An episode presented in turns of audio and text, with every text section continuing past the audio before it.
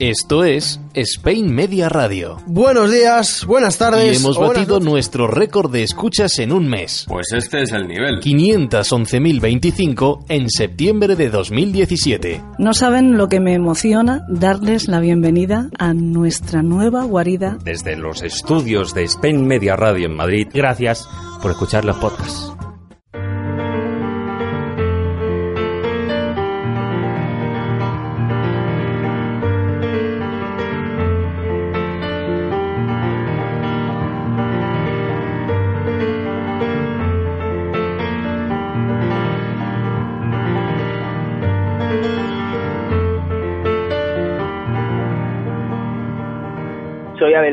Me dedico al fútbol, que es lo que más me gusta de todo, pero precisamente por eso, en mi tiempo libre de fútbol es sobre lo único que nunca hablaría.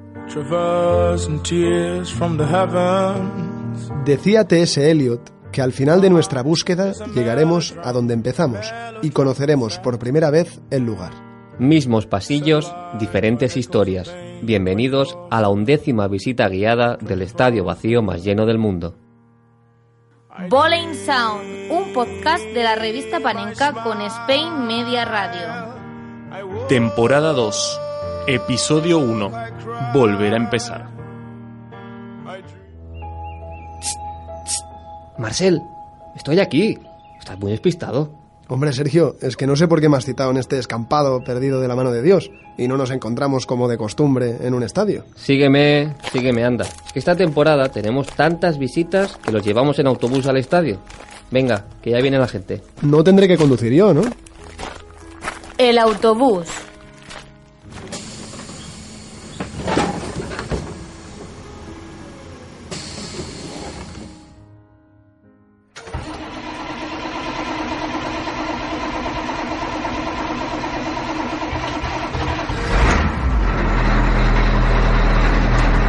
Creo que ya está todo el mundo dentro del autobús, pero ahora nos tenemos que asegurar e identificar a toda la gente que está por aquí. Oye, Sergio, tú te has puesto a trabajar enseguida y ni siquiera me has contado cómo te han ido las vacaciones. Lo único que te voy a decir es que lo mejor de las vacaciones es que siempre se acaban y hay que volver al trabajo. Qué importante, amigo Sergio, es volver a los sitios, sentirse querido en un lugar con el que te identificas. Vaya, pero si tenemos a dos periodistas aquí. Identificación, por favor. Soy Adem Valnegri, trabajo como, como comentarista en, en Sport y en, uh, Televisión y como, como corresponsal para Zone Mix. Soy Juan Esteban Rodríguez, coautor de Leyendas de la Premier junto a mi amigo Alberto Fernández y autor de las biografías de Arda Turán, de Coque y de eh, Recuerdos del Doblete, 20 años del doblete del Atlético de Madrid.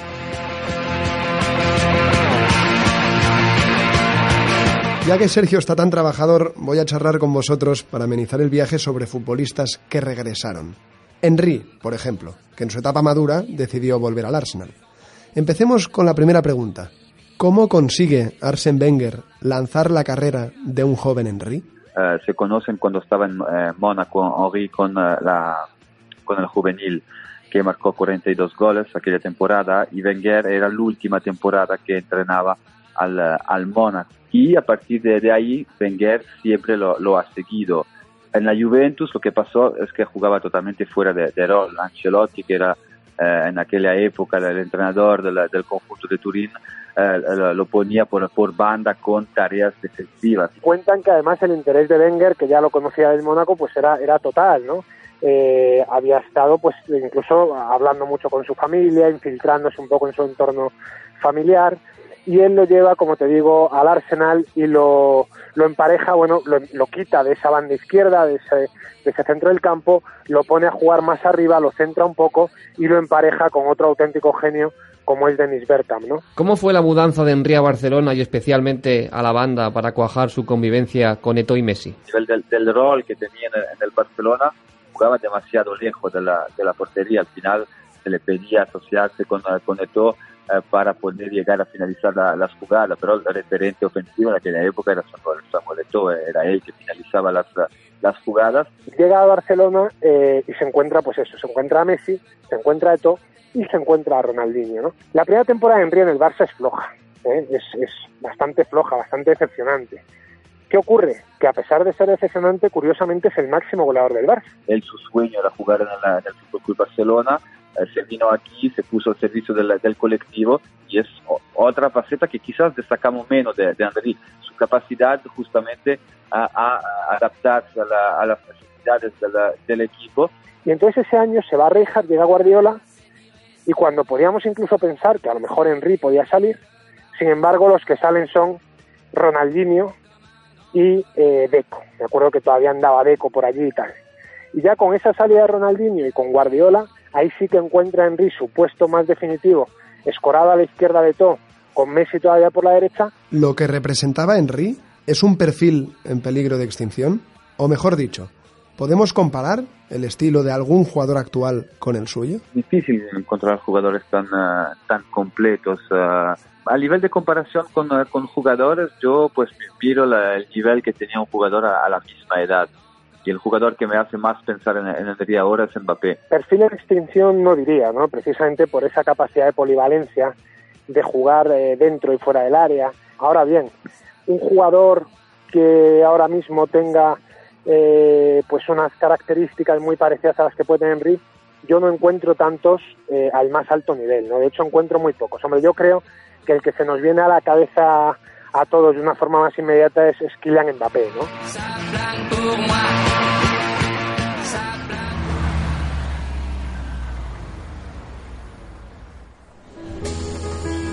Venga, vayan bajando, por favor. Nos espera un día duro, oye, Marcel. Tranquilo, Sergio, creo que tengo la solución para eso. ¿El alcohol? No, o, o bueno, mm, sí. El caso es que me los llevo a nuestra taberna a charlar un rato antes de entrar al estadio. Vale, me parece bien. Mientras no habléis de política, que ya sabes que los ánimos están un poco caldeados. No, no, no, no, tranquilo, eso sí que no. Primera parada, Bolen Taver.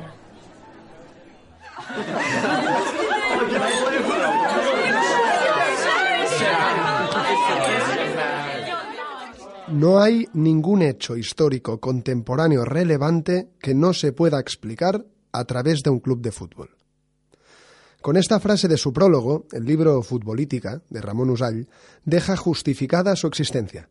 Esta especie de enciclopedia, nutrida de ejemplos y de colores, demuestra a través de un balón que hay otra manera de contar lo que nos ha sucedido como especie. En ella solo tienen cabida una clase de personajes, clubes políticamente singulares. Hoy, en esta modesta pero acogedora taberna, vamos a arrancar un par de piezas del mosaico para hacernos una idea de su dibujo completo. Dos equipos, dos historias, dos mesas del bar para conocerlas. Avancemos hacia la primera.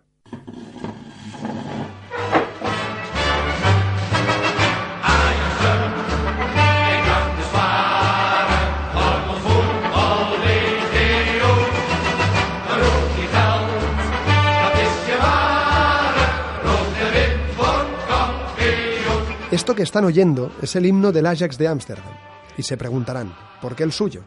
Pues porque es la demostración empírica de que el fútbol, cuando se pone, sí sabe unir a los diferentes. La historia del Ajax es un ejemplo de pluralidad. Un equipo que sacó su nombre de un griego que luchó en la guerra de Troya, que se abrió al mundo como espejo de un pueblo moderno, el holandés, y que ha avanzado a lo largo del último siglo acompañado de una comunidad que no estuvo ahí desde sus inicios, la judía.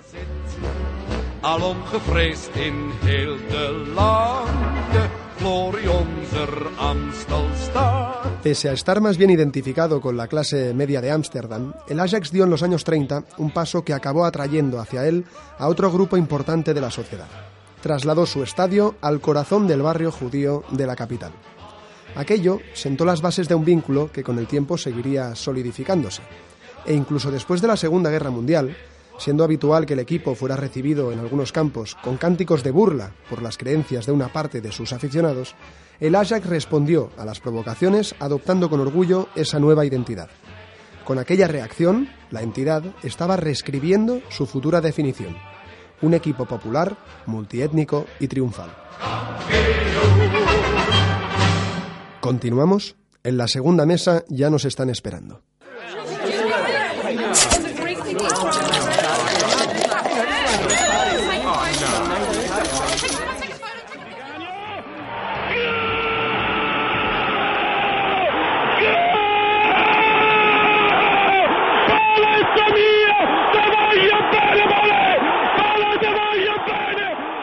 No son pocos los que piensan que el nexo de unión entre la Lazio y la extrema derecha italiana se reduce a la figura de Paolo Di Canio y su brazo alzado. Pero no, lamentablemente hay más.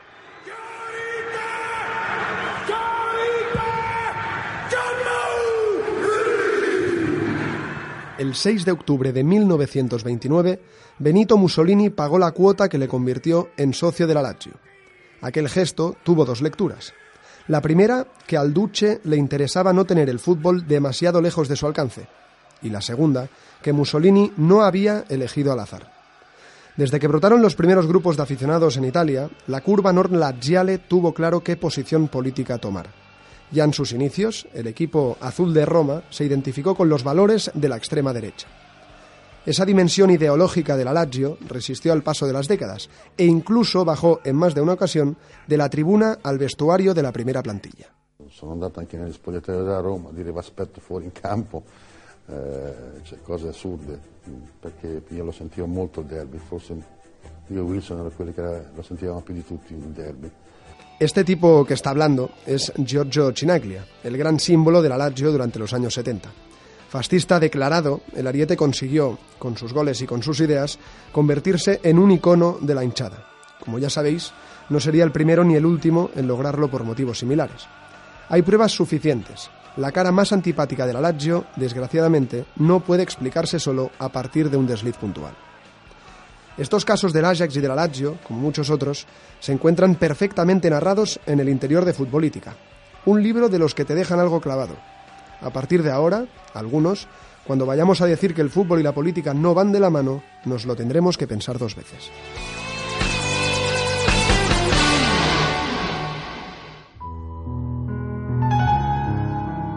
Llevamos un buen rato de tour y todavía ni hemos entrado a nuestro estadio, así que antes de que nos denuncien por estafa me los llevo al vestuario. ¿Esta temporada vamos a tener otra vez a 10 futbolistas ahí dentro? Pues no, Marcel, y esta es una de las novedades. Cuando charlamos con Miquel Alonso, nos gustó tanto que ya no le hemos dejado salir del estadio, y qué menos que prestarle el vestuario durante toda la temporada. A ver qué nos cuenta. ¿Se puede? Segunda parada, vestuario, con Miquel Alonso.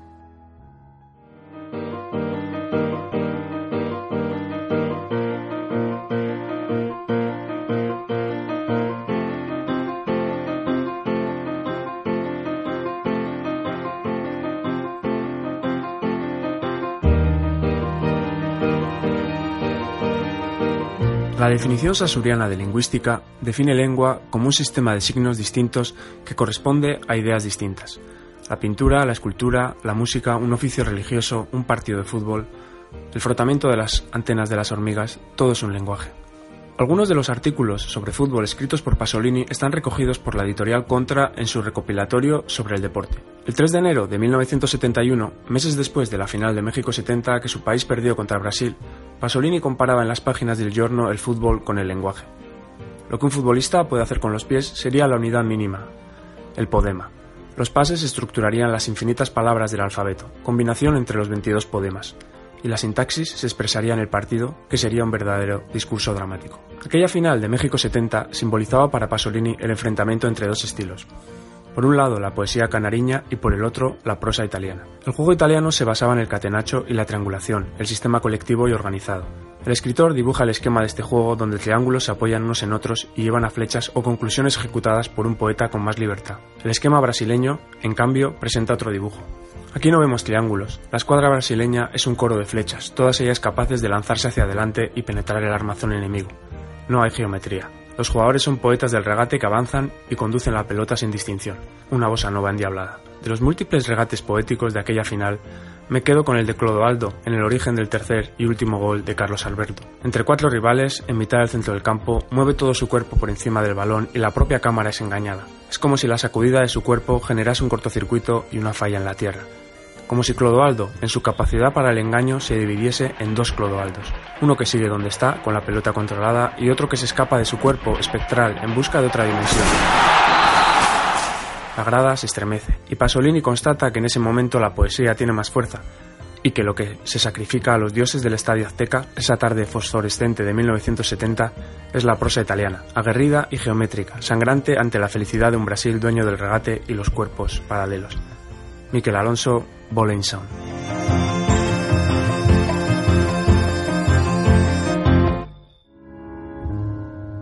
Estoy viendo que el pasillo del vestuario al campo es de lo poco que no ha cambiado. Correcto. Esto va a seguir siendo así porque ¿qué sería de un estadio sin su partido? Hoy empezamos fuerte, con un título en juego que se disputa en dos campos a la vez. Tercera parada, césped. Siempre hemos dicho que este estadio está lleno y vacío a la vez. Nos hemos movido con total libertad por todos sus entresijos. Lo que no hemos hecho nunca es estar en dos sitios, dos campos, en este caso, al mismo tiempo. Hoy lo vamos a hacer. Porque un partido no se entiende sin el otro. Estamos en el último encuentro de la temporada 2004-2005 en Escocia. El Celtic, que juega en el campo del Motherwell, es líder y depende de sí mismo. El Rangers, dos puntos por detrás, debe ganar a Livernian y esperar. Quien también tiene que esperar es el piloto del helicóptero que tenemos ahora mismo sobre nuestras cabezas. En Escocia se entrega el trofeo de liga en el mismo día en el que se conoce al campeón, con un helicóptero como vehículo. El piloto tendrá que estar tan atento como nosotros al desarrollo de los acontecimientos, pero antes, un poco de contexto.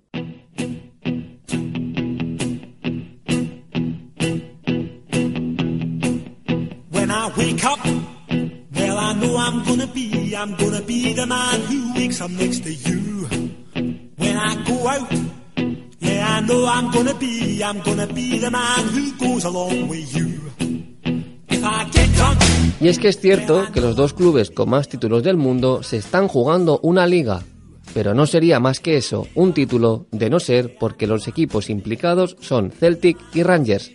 Esta vez no se ven las caras, al menos directamente, pero no se entiende la trascendencia de este título sin entender su rivalidad, y la rivalidad no se entiende si nos ceñimos a la superficie del campo y a este espacio de tiempo. Porque antes de que dos equipos totalmente distintos chocaran en el campo, ya chocaban en otros lugares, como por ejemplo la iglesia. El Celtic se fundó en St. Mary, una iglesia usada para alimentar a los pobres. La mayoría de los pobres en ese momento eran inmigrantes irlandeses que habían llegado a Escocia. Acción, reacción. El Celtic, creado en una iglesia que acogía inmigrantes irlandeses, se refugió desde el principio en su aura católica. El Glasgow Rangers se aferró entonces al protestantismo del Estado escocés. Las posturas ya estaban tomadas y se vieron agravadas por la decisión del astillero más importante de Escocia. En 1912 se negó a contratar a católicos. Lo dejamos todo de momento en una cuestión religiosa, pero no nos podemos olvidar de que hay un título en juego, mientras el juguetón helicóptero va a seguir dando vueltas. A tenor de los acontecimientos, parece que va a tener una tarde tranquila.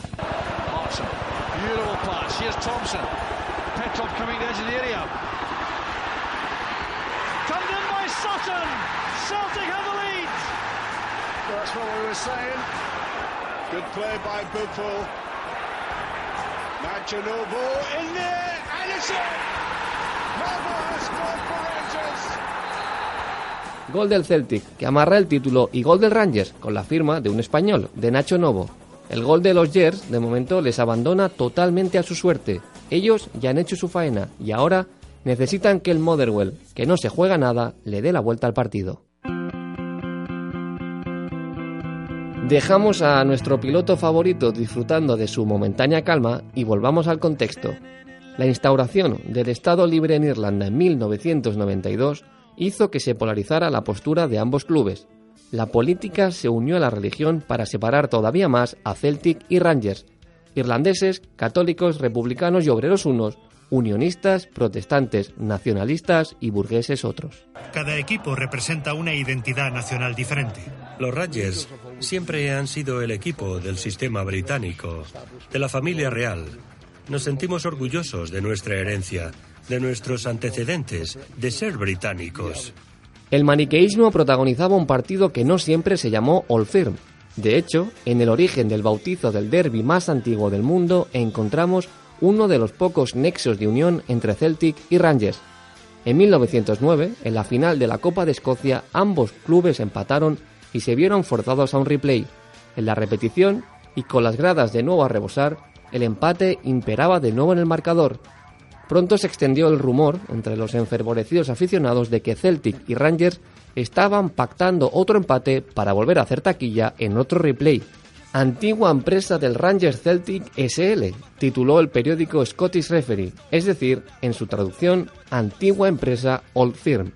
Una conexión económica que continuó en los años punteros de ambos clubes. Todo lo negociaban juntos, patrocinios, derechos de televisión y la petición de entrar en la Premier inglesa. Lo que separaba la política y la religión lo unía el dinero.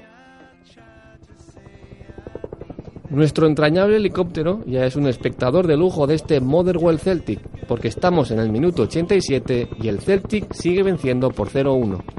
Todo hace pensar que el Celtic será campeón. ¿O no?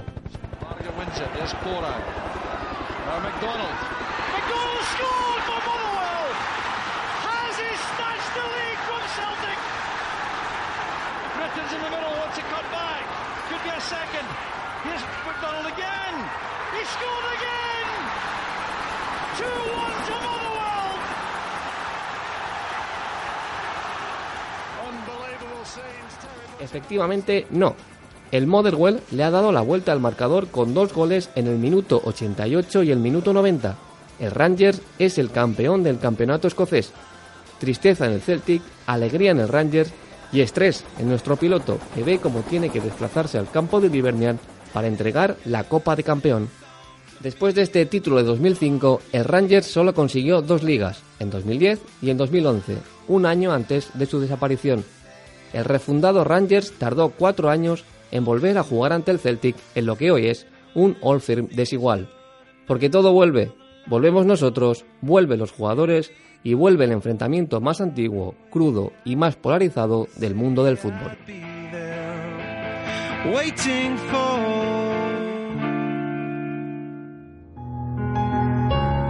Como ya sabéis algunos, la sala de prensa de este estadio es un poco especial porque no ponemos el micrófono delante de los futbolistas, sino que lo ponemos delante de los periodistas.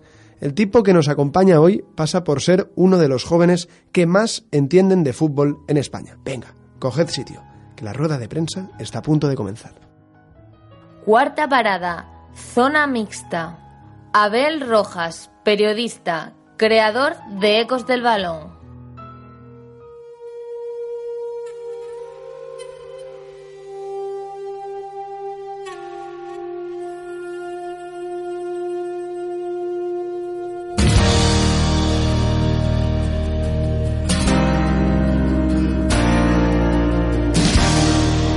Toda historia tiene un comienzo. La de Abel Rojas y el fútbol, ¿cómo empieza?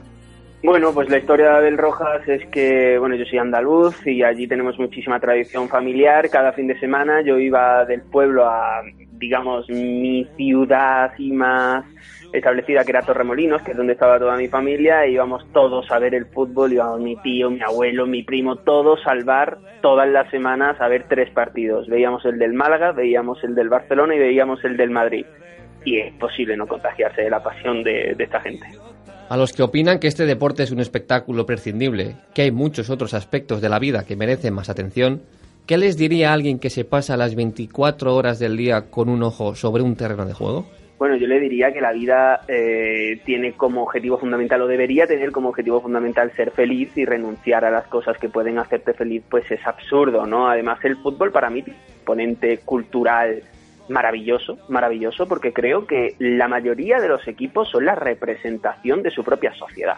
Yo eso lo veo, no sé, tú ves jugar al Athletic Club de Bilbao y no juega como juega el Sevilla Fútbol Club. Y se nota porque las raíces de, a decir, de, de las diferentes selecciones, ¿no? Para mí, el fútbol es una puerta hacia la cultura y bueno, vosotros en Panenka lo sabéis mejor que yo, ¿no? Así que eh, queda todo en casa. Sin Internet, Ecos del Balón no sería lo que es hoy en día. Al margen de sus ventajas, ¿en qué crees que nos ha hecho peores como periodistas deportivos? Pues resaltaría un aspecto muy, muy concreto, y es que el nacimiento de las redes sociales nos lleva normalmente a seguir o a rodearnos de gente de ideas afines a las nuestras. En general, y también futbolísticamente hablando, que es de, de, lo que se trata ahora mismo, ¿no? Entonces, si a ti te gusta Totti más que Del Piero, lo normal es que en Twitter sigas a aquellas cuentas que adoran a Totti y detestan un poquito a Del Piero. Creo que mmm, esa tendencia o esa consecuencia natural de lo que son las redes sociales nos ha hecho un poco más radicales, tanto al usuario como al propio comunicador. Y en ese sentido me parece lo peor de Internet, la verdad lo tengo muy claro.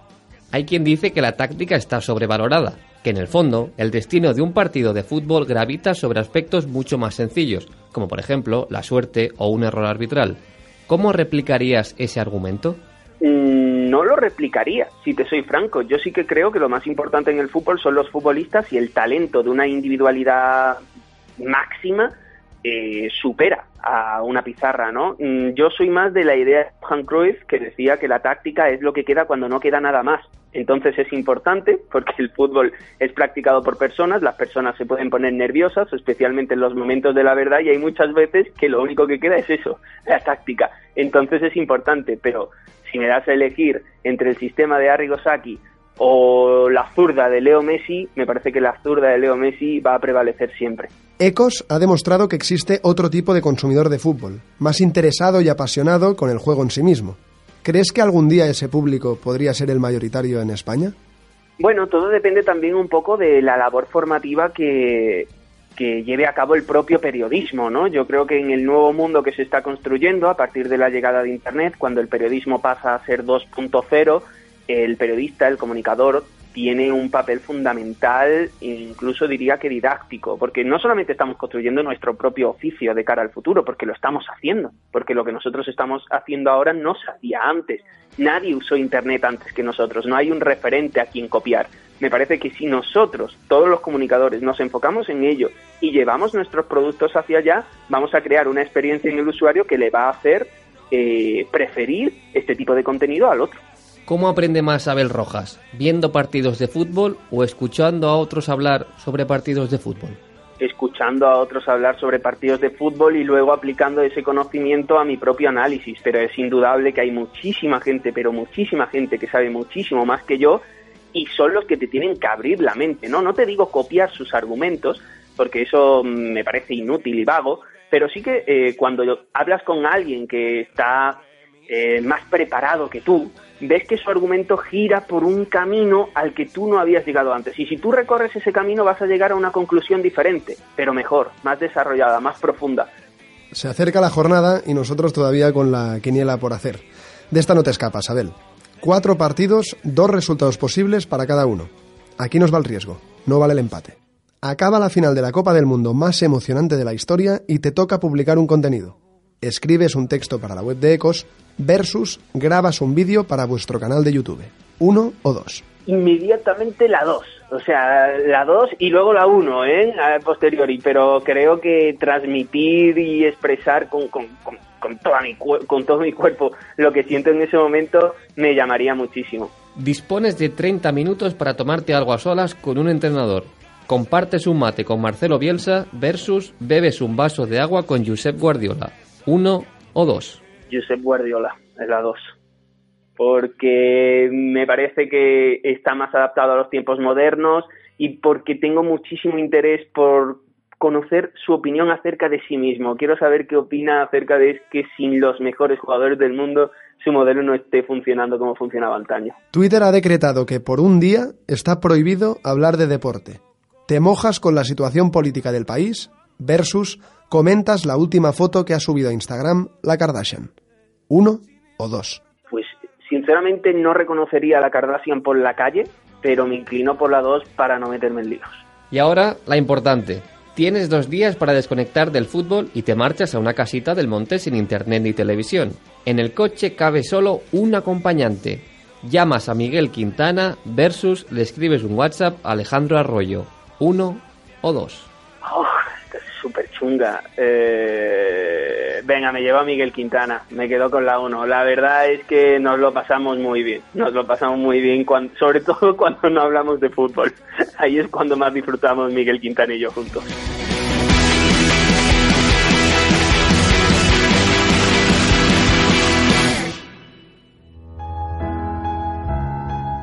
Nosotros hoy volvemos al estadio igual que el balón echó a rodar después de que se detuviera en... en... ¿Pero se detiene realmente el fútbol en verano como sucedía hace unos años? ¿En qué se han convertido las pretemporadas? Doctor, danos luz. Quinta parada, enfermería, con Felipe Yagüe y Julián Bruscantini. Entro a la de tres, dos, uno. Esta es una ocasión en que la televisión no consigue captar la auténtica emoción de que una gran ardilla pronostica el tiempo. Es el día de la marmota. Sigue siendo solo una vez al año, ¿no?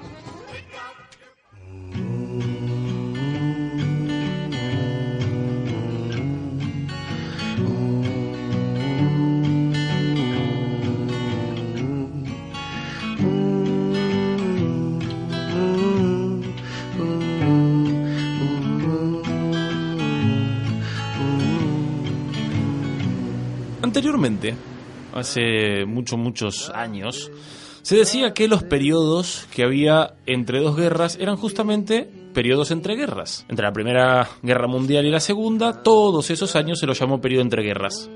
Y alguien se podrá preguntar, ¿y esto a qué viene? Bueno, últimamente en el fútbol ya no hay periodo entre guerras, periodo entre fútbol. Todo el fútbol continuamente no para.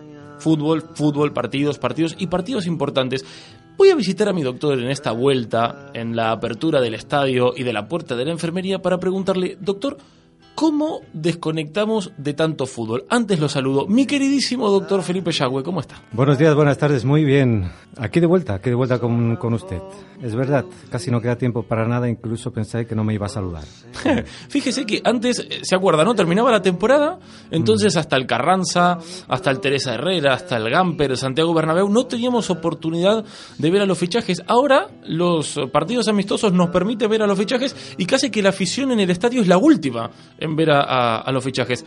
La familia se ponía contenta porque aquel miembro de la familia fanático del fútbol desconectaba por dos meses, pero es que ahora no hay forma de, de desconectar. Pero bueno, usted, usted dé- dése cuenta que los eventos son los mismos, los partidos yo creo que son más o menos los mismos, los, los campeonatos son los mismos, incluso los de verano. Lo que ha cambiado es el acceso, lo que ha cambiado son los canales, que antes eran de información y ahora son de sobreinformación. Eh, antes buscábamos la información, recuerde usted que iba a comprar el diario o que buscábamos a qué hora emitían el programa de fútbol, el único que daban a lo mejor en toda la semana. Ahora tenemos que gestionar la sobreinformación que nos viene dada, ya no hay que buscarla. Mm, El tema está en que también a veces no le parece que hay demasiada cantidad de partidos, es que no tenemos realmente la oportunidad de limpiarnos de tanto fútbol. Fíjese, 2018 Mundial, 2019 Copa América, 2020 Eurocopa, 2021 Copa Confederaciones y 2022 otra vez Mundiales, que es un no parar. Bueno, pero como le digo, todos esos campeonatos estaban ya hace 20 años. Lo que pasa que ahora tenemos 80 canales de televisión, podemos ver tres partidos a la vez y a la vez también ir consultando en Twitter si se ha consumado el fichaje que queríamos para nuestro equipo o el rumor o también en Instagram ver cómo saluda nuestro jugador favorito, que normalmente es Piqué, no favorito, sino el que saluda, etcétera, etcétera, ¿no? Tenemos eh, siete, ocho canales posibles para gestionar, como le digo, la información que antes teníamos que buscar. Me acuerdo, doctor, que antes usted decía, nosotros teníamos que ir a perseguir al fútbol, a la información, volvíamos de vacaciones y queríamos abrazar al fútbol. Ahora el tema es que no sabemos cómo sacar al fútbol de la maleta cuando nos vamos de vacaciones.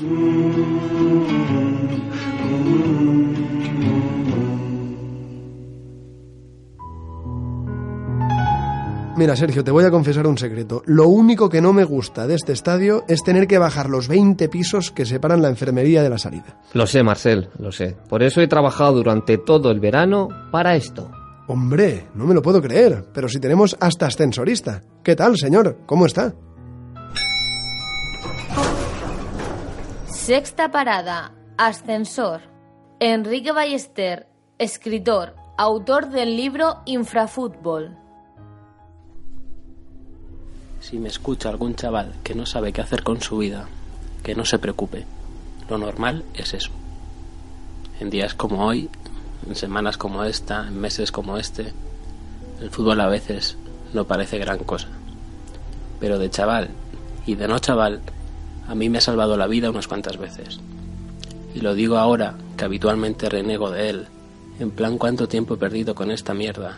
O no sé por qué me gusta el fútbol, si por su culpa me paso la vida sufriendo.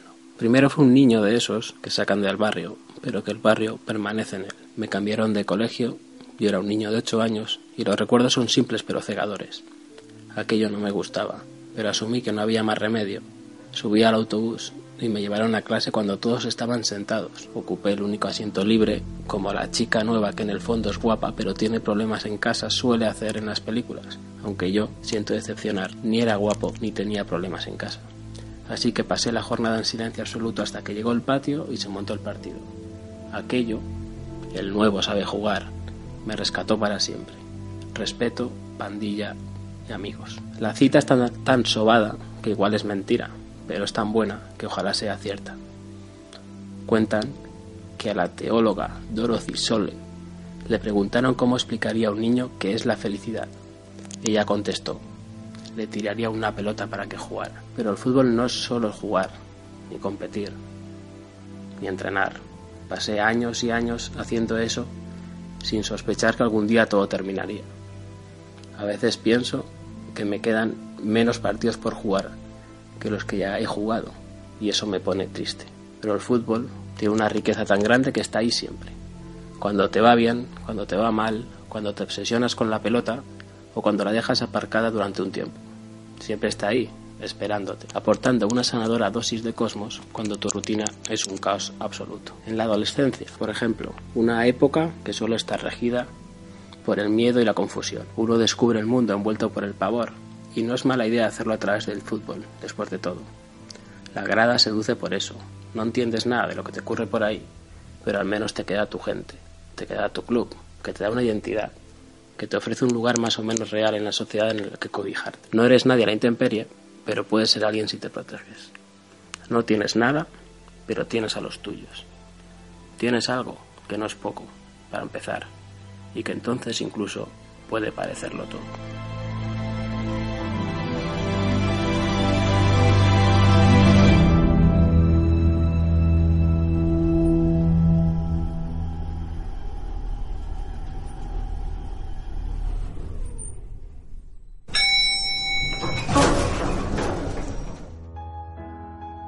Ahora sí, estamos llegando al final de la visita, pero para nosotros se viene lo mejor.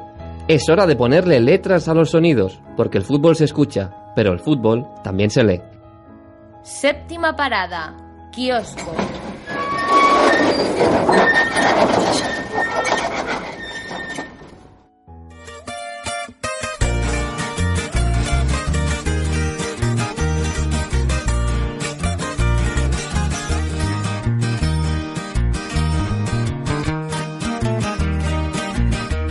La ciudad se llama Duke, Nuevo México el estado.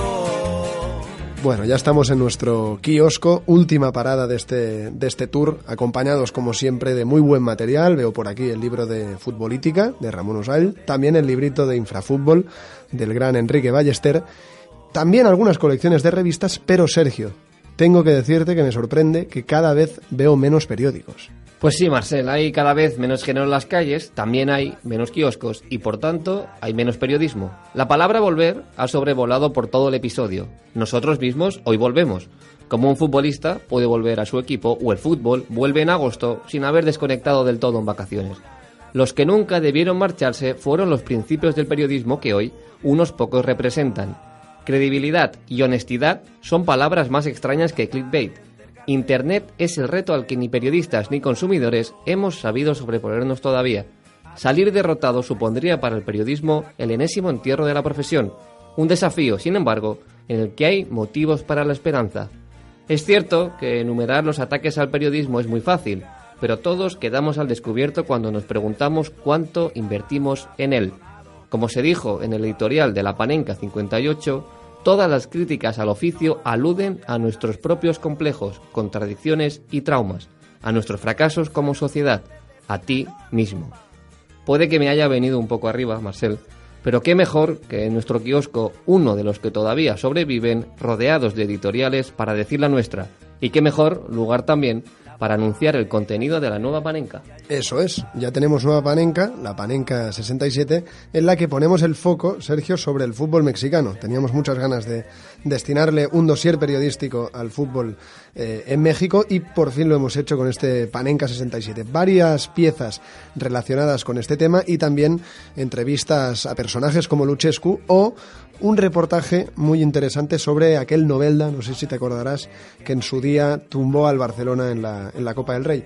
Un número, Sergio, que vamos a sortear en redes sociales. Vamos a pedirle a la gente que nos esté escuchando que nos siga en nuestra cuenta de Twitter, que es arroba bowling barra baja sound. Y ahí haremos este sorteo en el que os pediremos que respondéis a una pregunta y entre todos los acertantes eh, sortearemos este Panenka 67. La pregunta es la siguiente, enlazándola con el tema mexicano. ¿Cuál fue el máximo goleador de la Copa del Mundo celebrada en México en 1986? Tres opciones, Sergio. Eso es. A. Emilio Butragueño. B. Gary Lineker. C. Diego Armando Maradona. La respuesta a arroba bowling barra baja sound. Y ahora sí, nos disponemos a ir cerrando este kiosco y en consecuencia a ir cerrando nuestro estadio. Ese compa ya está muerto. No más no le han avisado. Fin del tour.